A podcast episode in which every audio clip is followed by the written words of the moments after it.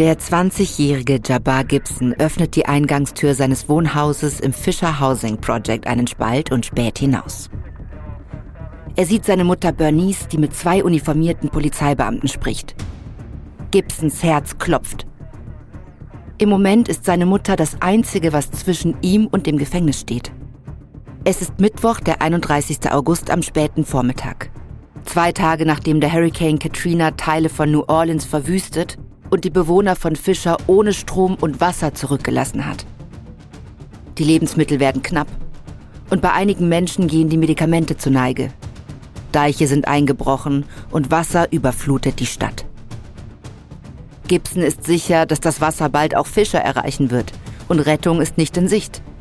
Deshalb hat er den Schulbus gestohlen, der jetzt am Straßenrand steht, um so viele Leute wie möglich zu evakuieren. Doch gerade als alle in den Bus eingestiegen waren, tauchte die Polizei auf. Gibson hatte keine andere Wahl, als zu fliehen. Vor nicht allzu langer Zeit ist er wegen Drogenbesitzes verhaftet worden. Er geht davon aus, dass die Polizei ihn in Handschellen abführen wird, wenn er mit einem gestohlenen Schulbus erwischt wird. Und wahrscheinlich wird auch der Bus beschlagnahmt und die Menschen des Fisher Projects bleiben hilflos zurück. Er versucht zu verstehen, was seine Mutter und die Polizei sagen. Niemand sonst hilft uns hier rauszukommen. Wenigstens tut mein Sohn was. Einer der Beamten wirft einen Blick zur Tür, hinter der sich Gibson versteckt.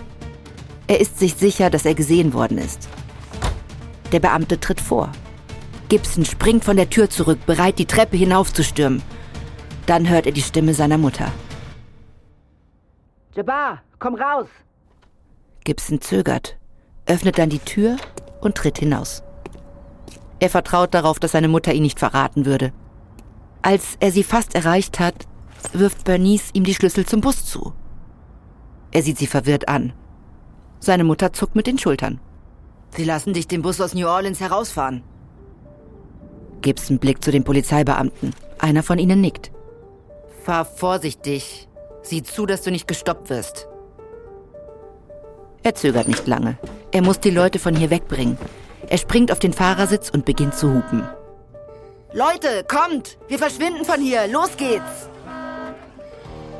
Als die Polizei aufgetaucht ist, sind die Leute in alle Richtungen davongerannt. Niemand wollte in einem gestohlenen Schulbus erwischt werden. Jetzt kommen sie wieder aus den angrenzenden Gebäuden und stellen sich in einer Reihe auf, um ihre Plätze im Bus zurückzuerobern. Mit Ausnahme von Gibsons Mutter Bernice. Sie dreht sich um und geht zurück in ihre Wohnung. Gibson ruft ihr hinterher. Mom, was machst du denn da? Ich gehe nach Hause. Wovon redest du? Wir müssen weg und zwar sofort. Junge, bitte. Du hast noch nie einen Bus gefahren. Ich bleibe lieber hier. Gibson öffnet den Mund, um zu widersprechen. Aber er kennt diesen Gesichtsausdruck. Sie hat sich entschieden und nichts, was er sagt, wird sie umstimmen. Also wendet Gibson seine Aufmerksamkeit wieder den Leuten im Bus zu.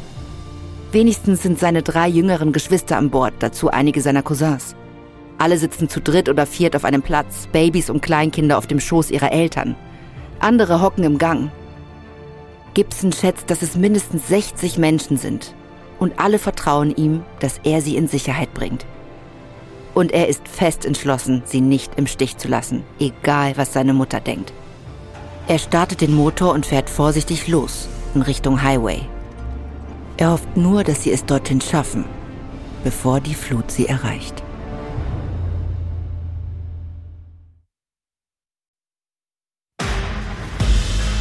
Ich bin Eva Bay und das ist Überlebt von Wondery.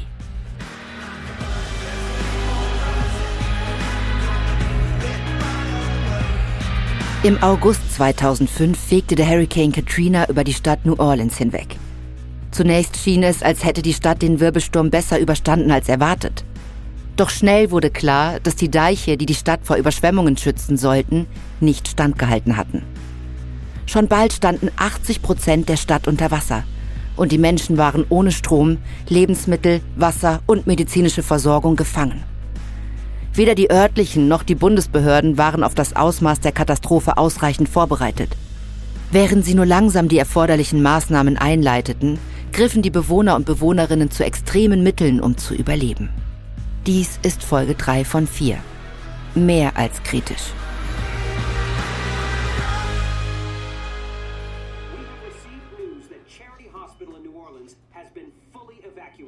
Dr. Kirsta Kurtzberg starrt auf den Fernseher, der im Flur des Krankenhauses läuft. Sie kann nicht glauben, was sie da hört. Ein Nachrichtensprecher auf CNN berichtet gut gelaunt, dass das Charity Hospital in New Orleans jetzt vollständig evakuiert ist. Kurtzberg wendet sich an einen Kollegen, der neben ihr steht.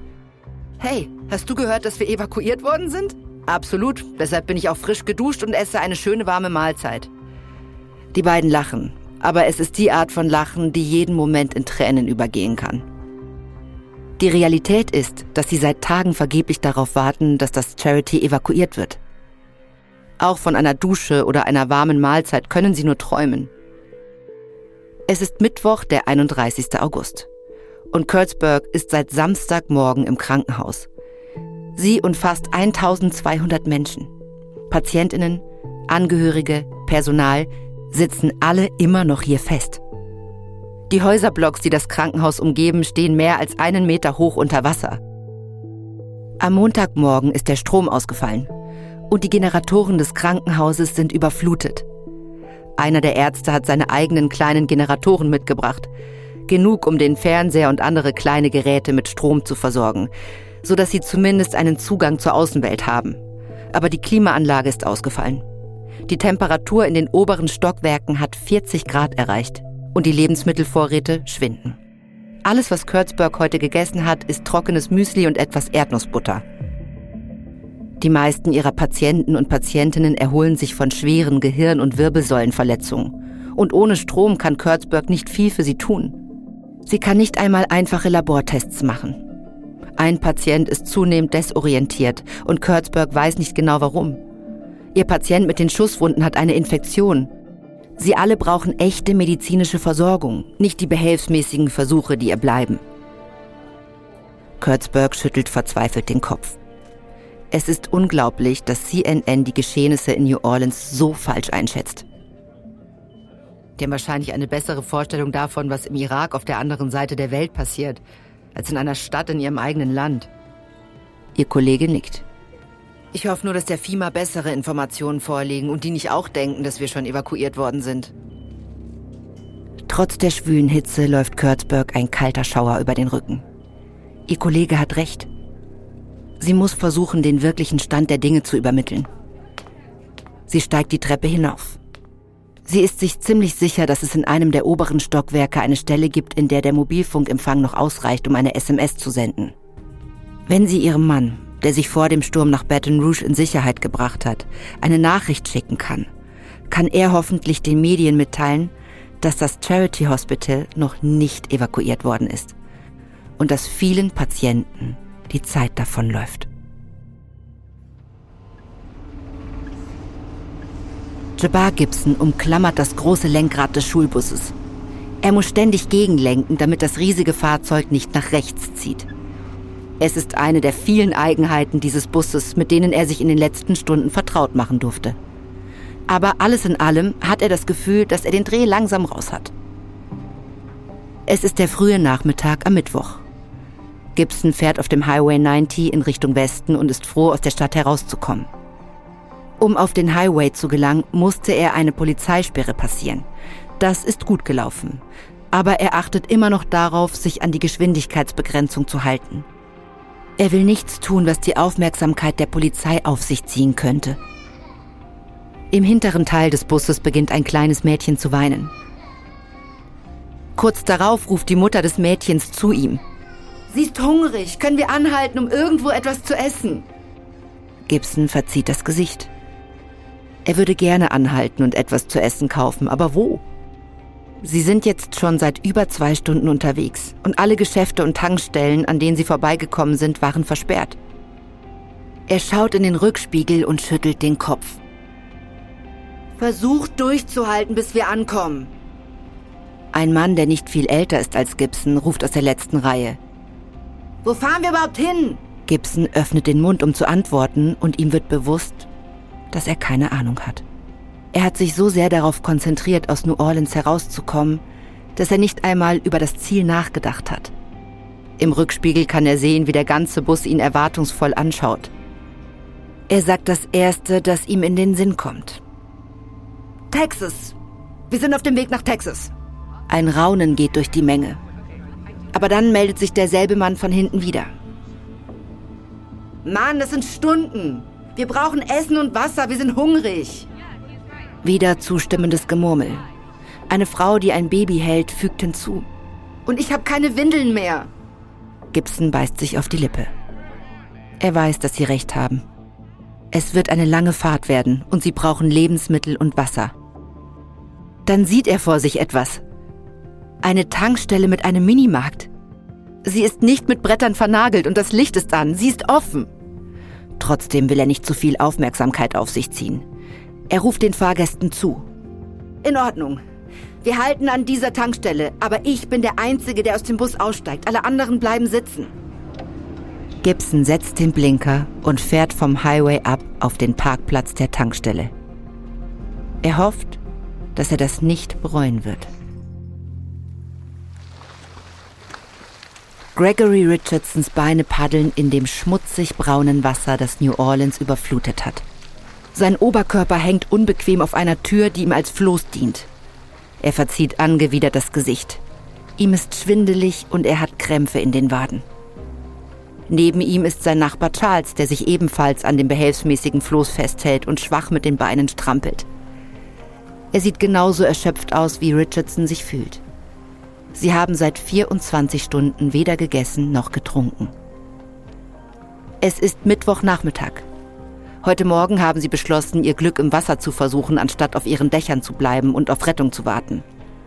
Aber Richardson beginnt sich zu fragen, ob das ein Fehler war. Sie schwimmen durch eine der Hauptstraßen, aber links und rechts von ihnen sind nur noch überflutete Geschäfte. Das braune Wasser schwappt an ihre Fassaden.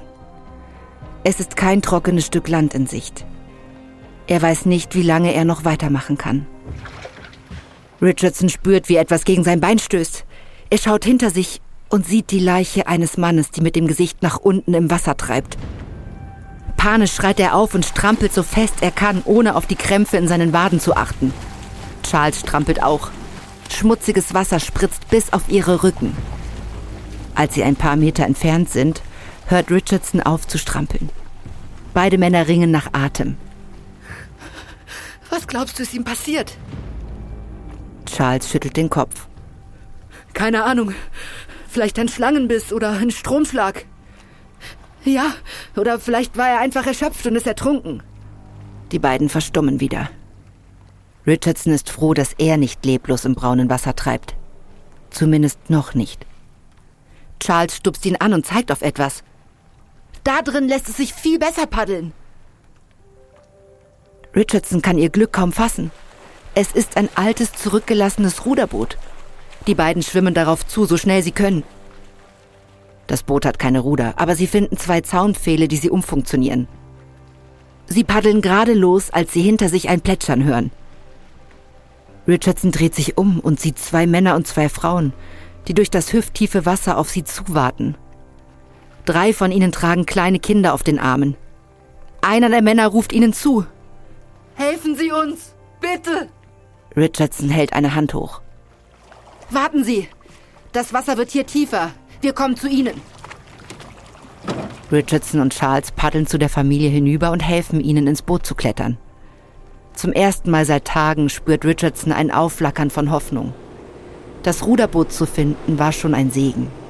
Noch besser ist es, es teilen zu können. Dann hört Richardson ein vertrautes Geräusch in der Ferne. Er reckt den Hals und sucht nach der Quelle. Charles, hörst du das? Klingt wie ein Motorboot. Und da sieht er auch schon, wie es durch das Wasser auf sie zukommt.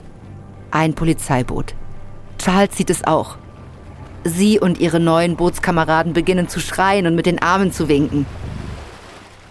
Hey, hier drüben! Hilfe!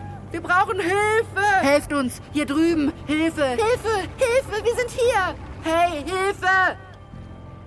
Erleichterung macht sich bei Richardson breit, als sich das Polizeiboot nähert. Vielleicht werden sie doch noch gerettet.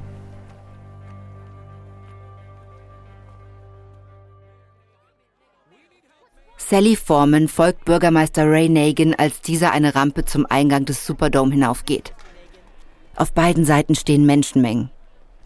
Ein kleiner Mann in einem blauen T-Shirt schreit aus der Menge heraus. So geht das nicht, Negan. Sie können uns nicht einfach so hängen lassen. Forman nickt ihm zu und versucht ihr Mitgefühl auszudrücken. Aber sie hat keine Ahnung, wann sie irgendwen von hier wegbringen können. Es ist Mittwochnachmittag. Als Kommunikationsdirektorin des Bürgermeisters hat sich Forman den ganzen Tag in einem provisorischen Hauptquartier im Hyatt Hotel gegenüber dem Superdome verschanzt. Sie versucht so viele Informationen wie möglich über die Situation in der Stadt zu sammeln. Wenn sie ein funktionierendes Telefon findet, arrangiert sie für den Bürgermeister Interviews mit der nationalen Presse. Wenn die Öffentlichkeit erfährt, wie schlimm die Lage in New Orleans ist, wird sie vielleicht die Staats- und Bundesbehörden dazu bewegen können, ihnen mehr Hilfe zukommen zu lassen. Die Nationalgarde, die FIMA und die Armee sind alle vor Ort. Aber es ist nicht genug, um den Menschen die Hilfe zukommen zu lassen, die sie brauchen. Eine Frau in der Menge streckt ihre Hand aus und hält Formen am Arm fest. Ihre Wangen sind eingefallen und ihre Augen groß.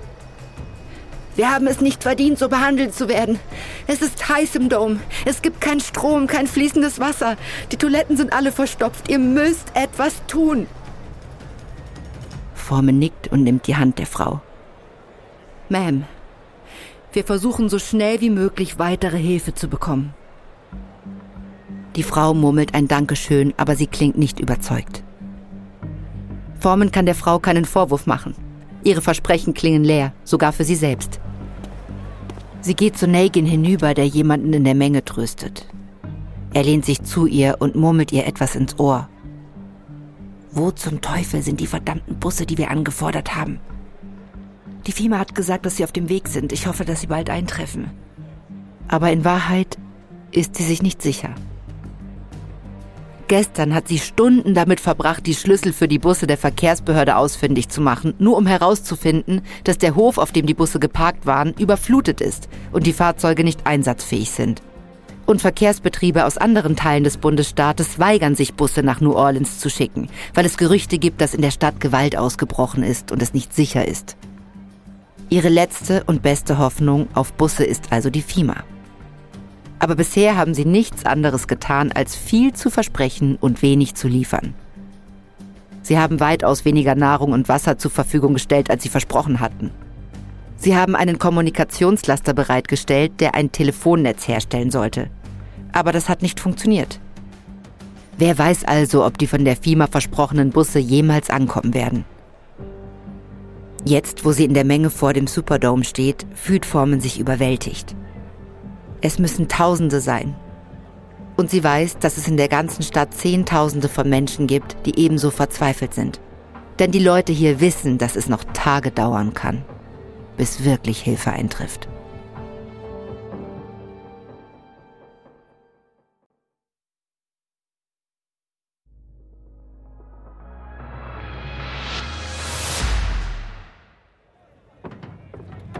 Gregory Richardson springt von der Ladefläche eines Lastwagens der Nationalgarde.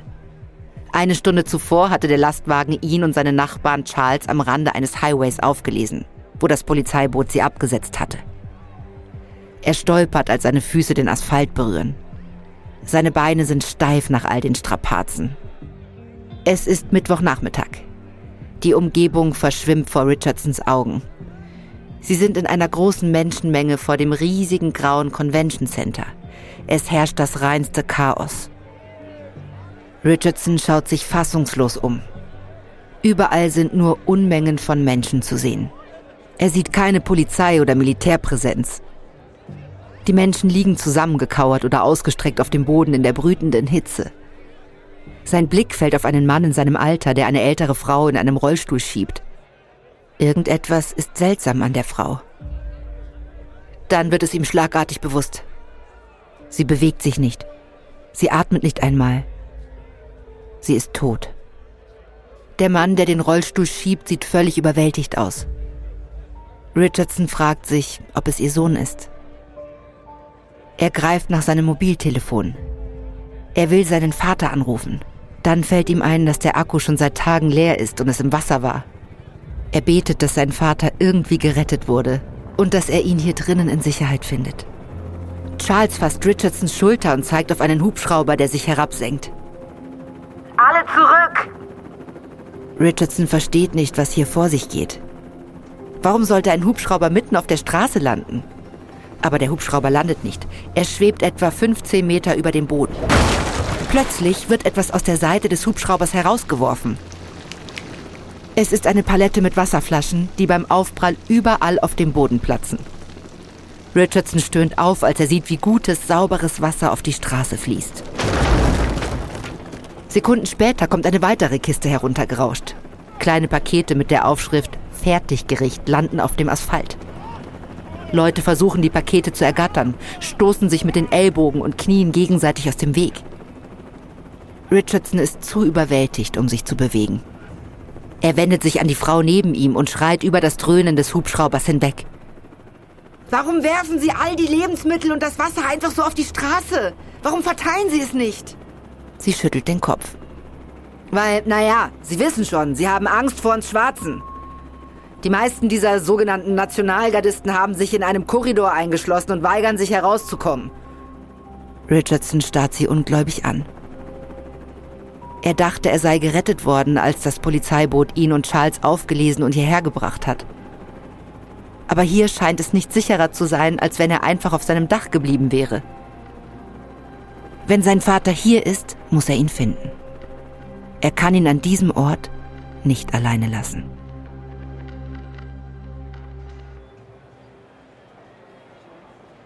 Marty Bamonday umklammert sein Blackberry und wartet sehnsüchtig auf eine Nachricht. Sein Hemd ist schweißgetränkt und in seiner Nase brennt der beißende Gestank von Urin. Nur irgendeine gute Nachricht. Wenn jemand rufen würde, dass die FIMA-Busse da sind, wäre es das Beste. Aber im Moment ist ihm alles recht. Es ist Mittwochabend. Bamondi hat den ganzen Tag im Superdome verbracht und versucht, weitere Hilfsgüter herbeizuschaffen, um den Tausenden von Menschen zu helfen, die hier seit Tagen festsitzen. Aber bisher ist er gescheitert. Trotz seiner ständigen Versuche zu vermitteln, wie schlimm die Lage ist, scheinen seine Vorgesetzten bei der FIMA bestenfalls ahnungslos und schlimmstenfalls gleichgültig zu sein. Menschen, die die Überschwemmungen überlebt haben, sterben jetzt an einem Hitzeschlag oder daran, dass sie keinen Zugang zu medizinischer Versorgung haben. Bamondes Telefon summt und er öffnet die E-Mail sofort. Sie stammt von einem Kollegen, der eine E-Mail von der Pressesprecherin seines FIMA-Chefs Mike Brown weitergeleitet hat. Sie bittet alle, in den nächsten Stunden keine Anfragen an Brown zu senden. Sie sagt, Brown sei auf dem Weg zu einem Steakhouse in Baton Rouge und wolle in Ruhe essen. Bamondi starrt ungläubig auf die E-Mail. Er fühlt sich wie in einer Episode der Twilight Zone. Erst gestern war Mike Brown selbst in New Orleans. Er hat den Superdome gesehen. Er hat sich mit Bürgermeister Ray Nagin getroffen. Er hat die Überschwemmungen gesehen. Er weiß, dass die Situation mehr als kritisch ist. Und jetzt nimmt er sich eine Auszeit, isst Steaks und schlürft Drinks? Bamonday beginnt eine Antwort zu tippen, die sein Kollege an die Pressesprecherin weiterleiten soll. Sag ihr, dass ich gerade ein Fertiggericht gegessen und in den Gang des Superdomes gekackt habe, zusammen mit 30.000 anderen engen Freunden. Ich hoffe, Sie müssen nicht lange warten im Steakhouse. Er drückt auf Senden, bevor er es sich anders überlegen kann. Er hat seine offizielle Mailadresse benutzt. Die Mail wird offen zugänglich sein. Aber das ist bei Monday egal. Er muss dokumentieren, wie sehr die FIMA-Führung versagt, das Ausmaß dieser Katastrophe zu begreifen.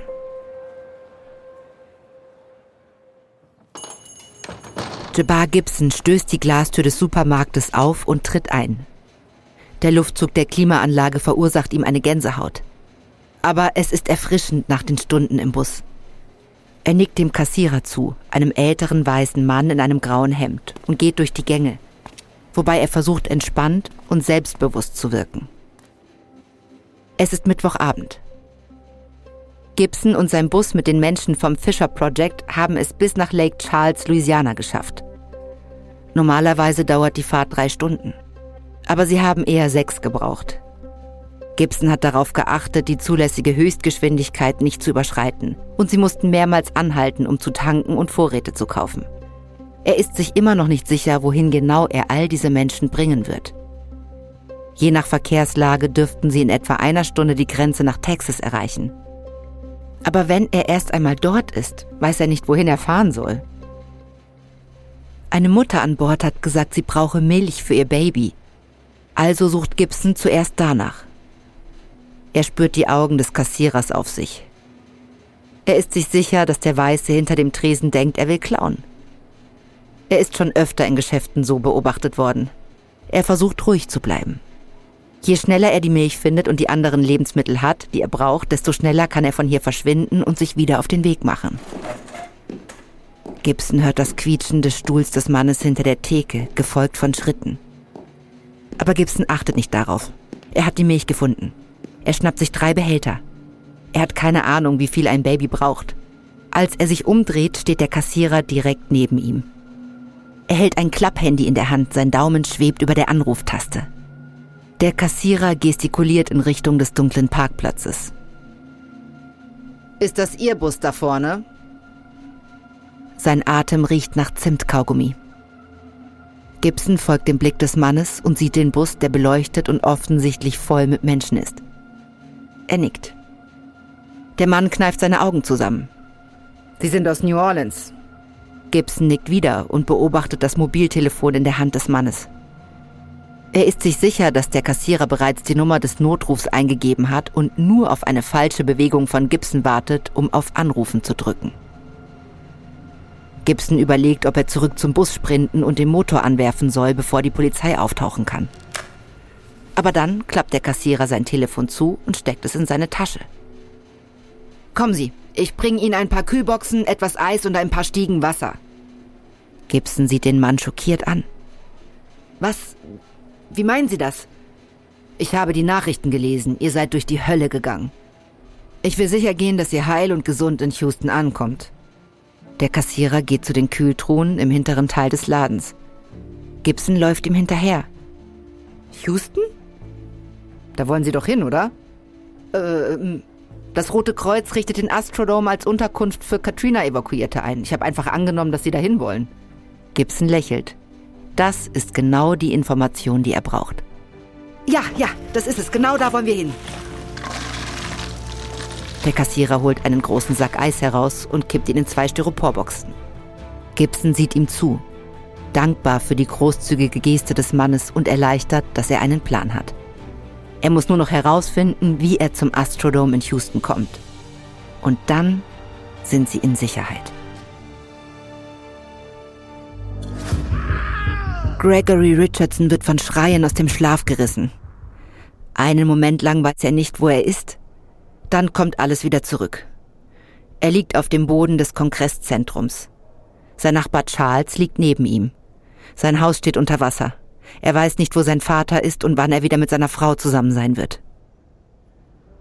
Es ist Mittwochnacht. Richardson hat den Nachmittag damit verbracht, für Essen anzustehen und nach seinem Vater zu suchen. Er hat etwas zu essen bekommen. Nicht von der Regierung oder einem Helfer, sondern von ein paar Fremden, die mehrere Grills und Hähnchenfleisch aus einem nahegelegenen Lebensmittelgeschäft geplündert hatten und vor dem Convention Center gegrillt haben. Nach zwei Stunden in der Schlange bekam er ein Stück Hähnchen und eine Flasche Wasser. Aber seinen Vater konnte er bislang nicht finden. Er versucht nicht zu verzweifeln. Es sind Tausende von Menschen hier und Tausende mehr im Superdome eine Meile entfernt. Aber sein Vater ist über 90. Richardson hat auf dem Weg zum Convention Center viele Leichen am Straßenrand gesehen. Die meisten von ihnen waren ältere Menschen. Er wird die Sorge nicht los, dass seinen Vater das gleiche Schicksal ereilt haben könnte. Ein weiterer Schrei hallt durch die Nacht. Wer ist das? Ich weiß es nicht. Versuch einfach es zu ignorieren. Richardson seufzt. Er weiß, dass es eine Weile dauern wird, bis er wieder eingeschlafen ist. Es ist brütend heiß. Es stinkt und er ist immer noch hungrig. Richardson reißt die Augen auf. Er muss wohl wieder eingeschlafen sein. War das ein Schuss? Neben ihm starrt Charles ihn mit großen Augen an. Ich weiß nicht. Vielleicht. Der Boden vibriert und Dutzende von Nationalgardisten stürmen in Richtung der Schüsse. Richardson rollt sich zu einem Ball zusammen und schlingt seine Arme um sich. Er betet, dass er die Nacht überlebt und seine Familie wieder sieht.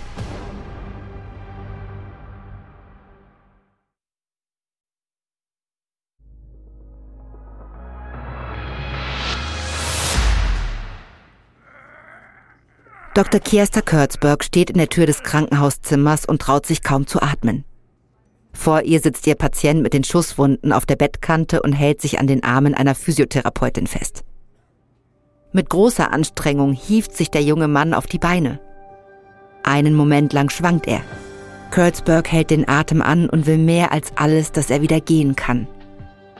Es ist Mittwochabend. Es war ein langer Tag.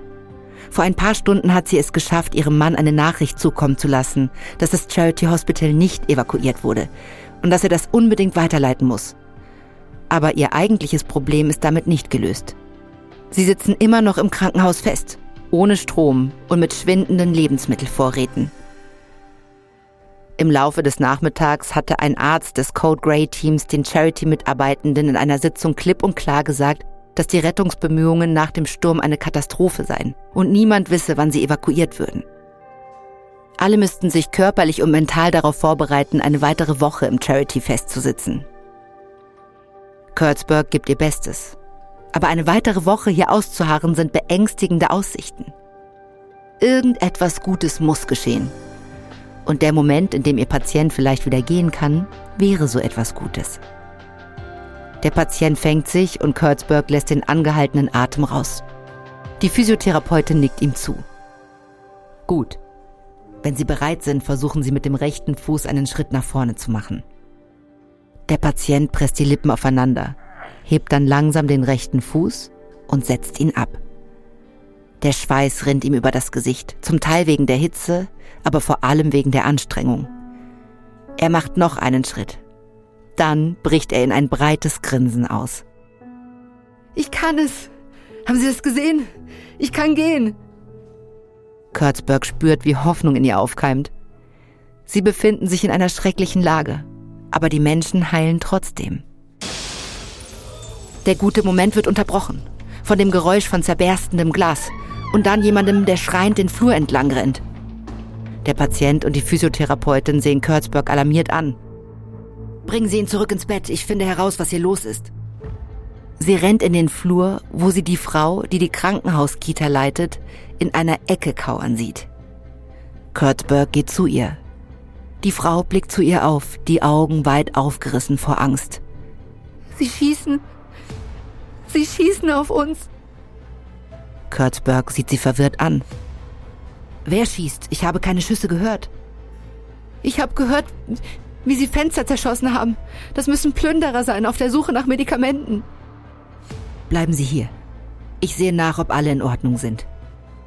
Kurtzberg überprüft jedes Stockwerk, bis sie sieht, dass in einem die Fenster eingeschlagen worden sind.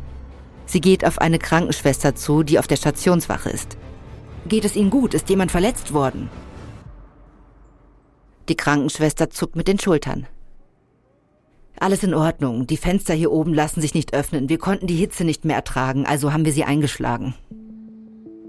Kurtzberg ist froh, dass niemand verletzt wurde, aber sie ist immer noch beunruhigt, dass die Kinderbetreuerin überzeugt ist, dass das Krankenhaus angegriffen wurde. Die Krankenschwester grinst sie an. Sind Sie nicht auch froh, dass wir morgen evakuiert werden?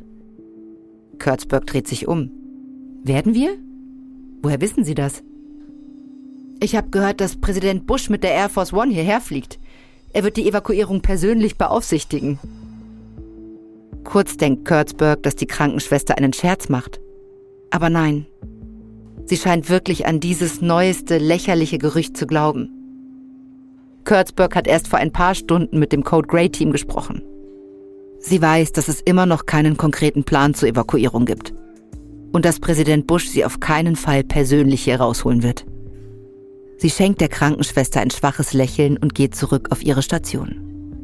Der Stress macht die Leute kaputt. Sie weiß nicht, wie lange das Personal im Charity unter diesen Bedingungen noch durchhalten kann. Oder wie lange sie selbst noch durchhält.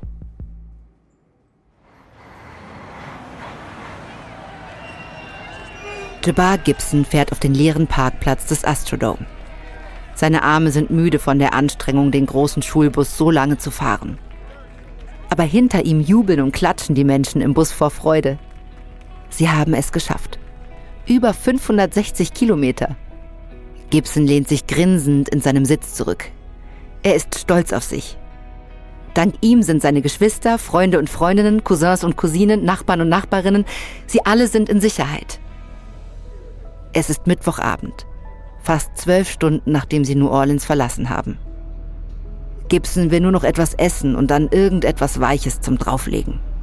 Er fühlt sich, als könnte er einen ganzen Tag schlafen. Dann bemerkt er Leute in Rotkreuz-Uniformen, die auf den Bus zukommen.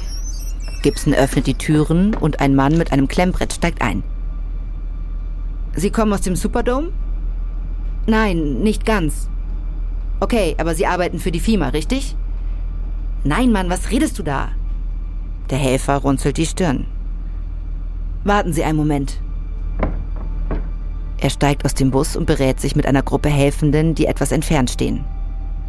Gibson beobachtet sie durch das Fenster, aber er kann nicht hören, was sie sagen. Während die HelferInnen weiterreden, werden die Fahrgäste im Bus unruhig.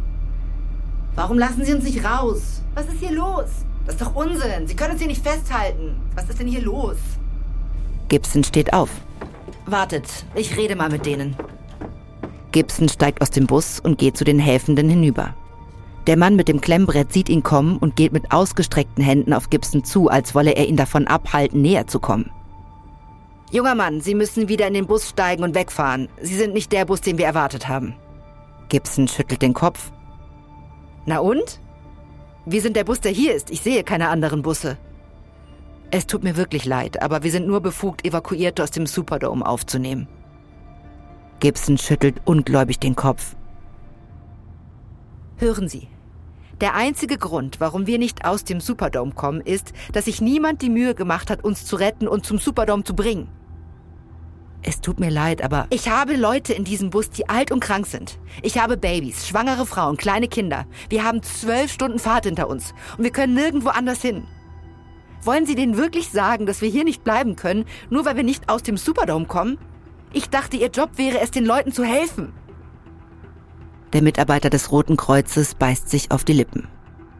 Einen Moment. Er geht zurück zu der Gruppe der anderen. Kurz darauf kommt er zu Gibson zurück. Ist gut. Sie können bleiben. Gibson lacht leise auf, dann eilt er zurück zum Bus. Er schreit hinein. Alle raus! Wir bleiben hier! Los geht's! Die PassagierInnen jubeln und beginnen aus dem Bus zu steigen. Viele von ihnen bleiben stehen, um ihm auf die Schulter zu klopfen oder ihn kurz zu umarmen. Gibson sieht zu, wie sie hinter der Eingangstür des Astrodoms verschwinden und ist erleichtert, dass die Menschen, für die er sich verantwortlich gefühlt hat, endlich in Sicherheit sind. Er wünschte nur, seine Mutter wäre eine von ihnen. Er hofft, dass es ihr in New Orleans gut geht.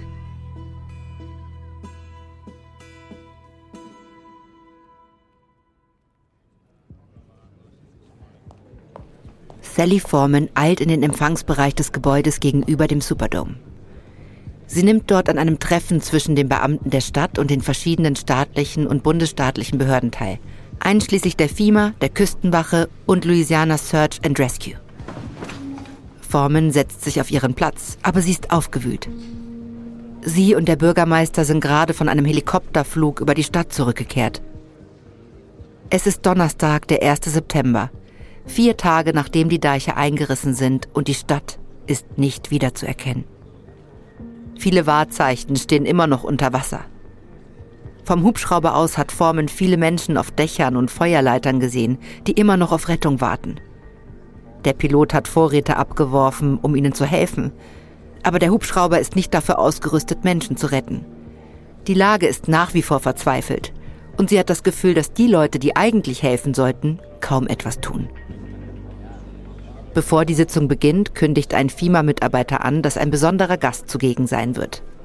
Generalleutnant Russell Honoré, Vorsitzender der Joint Task Force, die Präsident Bush einberufen hat.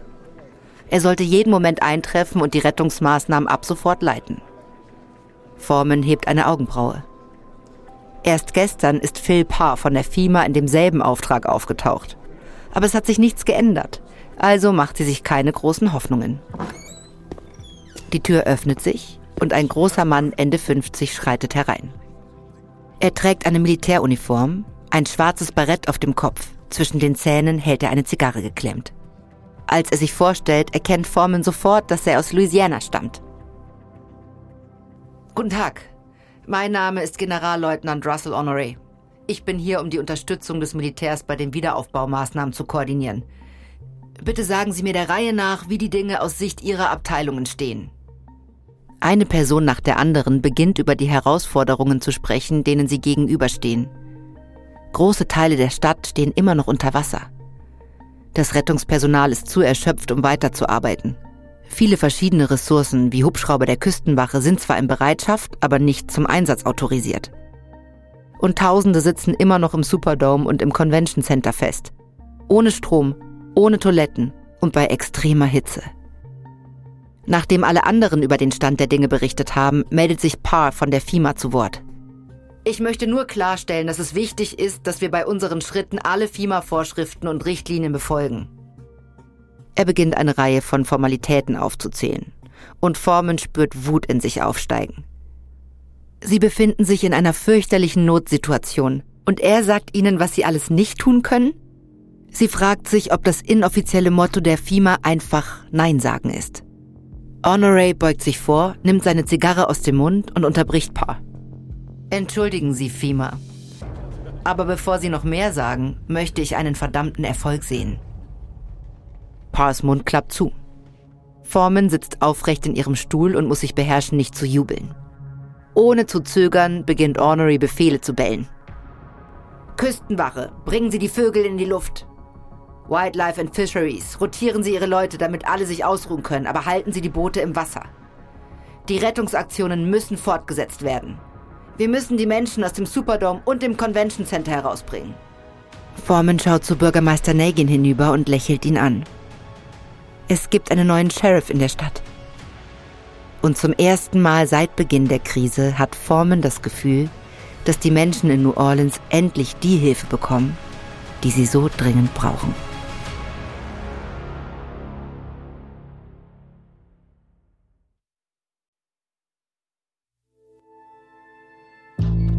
Dies ist die dritte Folge unserer vierteiligen Serie Hurricane Katrina. Wenn dir unser Podcast gefällt, freuen wir uns über eine 5-Sterne-Bewertung. Hier noch ein kurzer Hinweis zu den Szenen in diesem Podcast. In den meisten Fällen wissen wir zwar nicht genau, was gesagt wurde, aber unsere Geschichte basiert auf echten Tatsachen und gründlichen Recherchen. Wenn ihr mehr über diese Geschichte erfahren möchtet, empfehlen wir euch Breach of Faith Hurricane Katrina and the Near Death of a Great American City von Jed Horn. The Great Deluge, Hurricane Katrina, New Orleans and the Mississippi Gulf Coast von Douglas Brinkley. Disaster, Hurricane Katrina and the Failure of Homeland Security von Christopher Cooper und Robert Block.